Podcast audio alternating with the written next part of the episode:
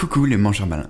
On se retrouve aujourd'hui dans Réviser ensemble pour un épisode un peu spécial. Nous allons réviser avec l'intelligence artificielle comme correcteur de flashcards. Vous êtes prêts? C'est parti.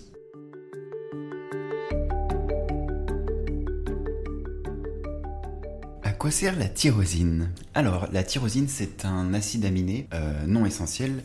Il sert euh, principalement euh, à, il sert principalement à maintenir, on va dire, des effets sur le bien-être général en luttant contre le stress, la dépression. il a un impact intéressant pour les concentrations, etc. Un précurseur de neurotransmetteurs. Voilà, on va dire pour faire simple, en quoi concerne la tyrosine. Sinon, après, il y a plus de détails comme ses contre-indications pendant la grossesse ou chez des personnes euh, maniaco-dépressives, donc bipolaires ou atteintes psychotiques. Vérification. À quoi sert la tyrosine? Ah, la tyrosine Imagine que la tyrosine est comme une clé magique dans ton corps. Cette clé ouvre de nombreuses portes, menant à la production de certaines substances importantes. La tyrosine est un acide aminé qui joue un rôle clé dans la production de neurotransmetteurs comme la dopamine, la noradrénaline et l'adrénaline. Ces neurotransmetteurs sont comme les messagers de ton cerveau, aidant à réguler ton humeur, ta concentration et ta réactivité. Pour rendre ça mnémotechnique, pense à la tyrosine comme un tyrolier, un petit train. Ce tyrolier transporte des messages importants dans ton cerveau. Sans lui, les communications seraient bien plus lentes et moins efficaces. Voilà, j'espère que cette petite astuce t'aidera à te souvenir du rôle de la tyrosine. Et toi, qu'en penses-tu? J'en pense que c'est stylé de ouf. Dis-moi en plus sur la tyrosine. C'est un précurseur de quel neurotransmetteur Quels sont ses bienfaits, voire ses contre-indications? Bien sûr, explorons ensemble le monde fascinant de la tyrosine. Précurseur des neurotransmetteurs. La tyrosine est comme une matière première qui aide à fabriquer dopamine, associée au plaisir, à la motivation, de noradrénaline, liée à l'attention et à la réponse au stress 3. Adrénaline, celle qui te donne un coup de boost en situation de stress ou de danger. Bien fait. La tyrosine peut 1. Améliorer la concentration, surtout dans des situations stressantes. 2. Soutenir la fonction cognitive. 3. Aider à réguler l'humeur. Contre-indication. Comme pour tout, il y a toujours des moments où il faut être prudent. Pour la tyrosine, 1. Les personnes qui prennent des médicaments antipsychotiques pour la thyroïde ou pour la pression artérielle devrait consulter un médecin avant de prendre des suppléments de tyrosine. 2. Elle pourrait interagir avec certains médicaments et avoir des effets secondaires. Pour te souvenir, imagine un tyrolienne. Je reprends notre image précédente. Au début, elle te donne un coup de boost, adrénaline, te permet de profiter de la vue, dopamine, mais tu dois toujours être attentif, noradrénaline. Mais attention, tout le monde ne peut pas sauter sur une tyrolienne sans vérifier le matériel. Contre-indication. Alors, prêt pour la prochaine aventure dans le monde de la biochimie? La tyrosine est-elle recommandée pendant la grossesse? Alors euh, non, surtout pas recommandée pendant la grossesse, car la tyrosine passe de la mère à l'enfant, accélère le cœur du nourrisson, euh, ce qui est totalement dangereux, donc euh, complètement contre-indiqué pendant la grossesse. Par contre, pendant l'allaitement, il s'avère que de plus en plus de littérature scientifique sont publiées démontrant que la tyrosine ne passe pas dans le lait maternel, donc ce n'est plus contre-indiqué par de plus en plus de, professionnels en matière. Vérification. Dis-moi, la tyrosine est-elle recommandée pendant la grossesse?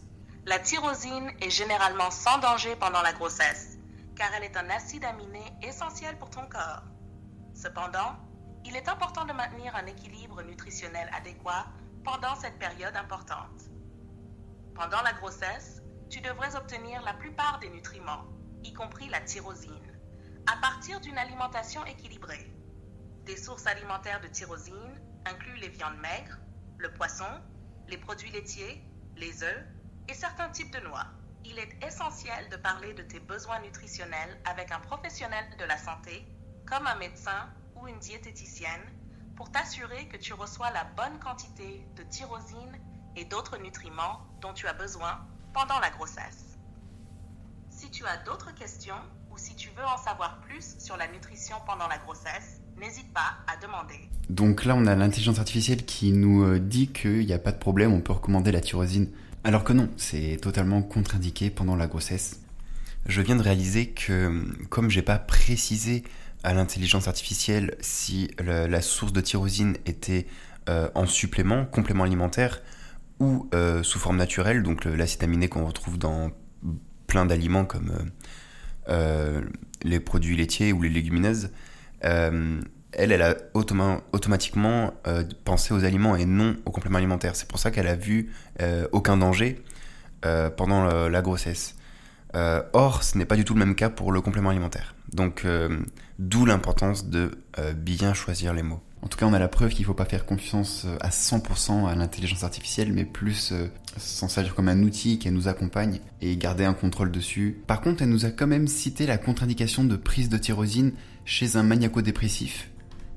J'ai vu aussi qu'elle avait dit que la tyrosine était un acide aminé essentiel, alors que non, c'est un acide aminé semi-essentiel, qui signifie que notre corps en produit, mais pas suffisamment.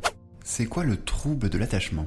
Alors, euh, le trouble de l'attachement, c'est un, trouble psychologique qui est présent chez les enfants de 0 à 4 ans, euh, qui se produit généralement lorsque l'enfant est séparé, euh, ou même en absence totale de proches, de parents, de soutien psychologique ou affectif plutôt.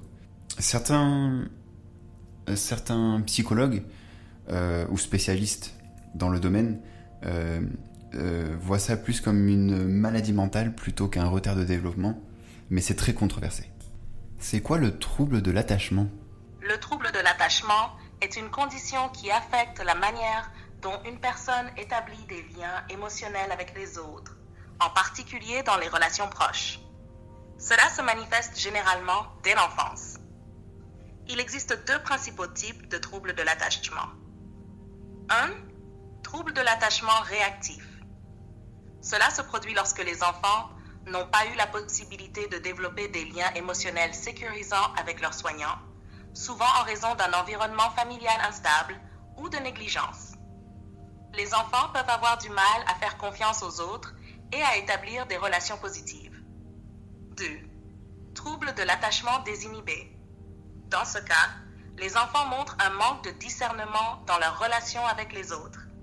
Ils peuvent être excessivement amicaux avec des étrangers, ce qui peut être dangereux. Ces troubles peuvent avoir un impact significatif sur le bien-être émotionnel et les relations sociales tout au long de la vie. Il est essentiel de reconnaître et de traiter ces troubles, souvent avec l'aide de professionnels de la santé mentale, pour aider les personnes à développer des relations saines à l'avenir. Si tu as d'autres questions sur ce sujet ou besoin de plus d'informations, N'hésite pas à demander. C'est quoi une mitochondrie? Alors, euh, les mitochondries, en fait, ce sont des petites organites qui se trouvent dans chacune de nos cellules euh, et qui a pour fonction principale de nous donner de l'énergie. Euh, je crois que plus précisément, ils transforment des nutriments en ATP, qui est la monnaie de l'énergie. Vérification. C'est quoi une mitochondrie? Les mitochondries sont comme les centrales électriques de tes cellules. Elles sont des organites, petites structures, qui se trouvent à l'intérieur de la plupart des cellules de ton corps, sauf les globules rouges. Leur rôle principal est de produire de l'énergie sous forme d'ATP, adénosine triphosphate. L'ATP est comme la batterie qui alimente toutes les réactions chimiques de ton corps. Donc, sans mitochondries, ton corps n'aurait pas l'énergie nécessaire pour fonctionner. Les mitochondries sont également spéciales car elles ont leur propre ADN, distinct de l'ADN nucléaire dans le noyau de la cellule. C'est l'une des raisons pour lesquelles les scientifiques pensent que les mitochondries ont évolué à partir de bactéries il y a très longtemps. Trop stylé. En bref, les mitochondries sont essentielles pour fournir de l'énergie à tes cellules ce qui permet à ton corps de fonctionner correctement. Une petite centrale électrique au niveau cellulaire. Est-ce que ça répond à ta question? Fini pour aujourd'hui. Si vous voulez mon avis sur les révisions de flashcards accompagnées d'intelligence artificielle, l'inconvénient est que l'on perd du temps à les corriger. Mais le gros avantage, c'est que les possibilités d'utilisation et de résultats sont gigantesques. Je suis curieux d'avoir votre avis. Sur ce, prenez soin de vous et à très vite pour une révision. Ciao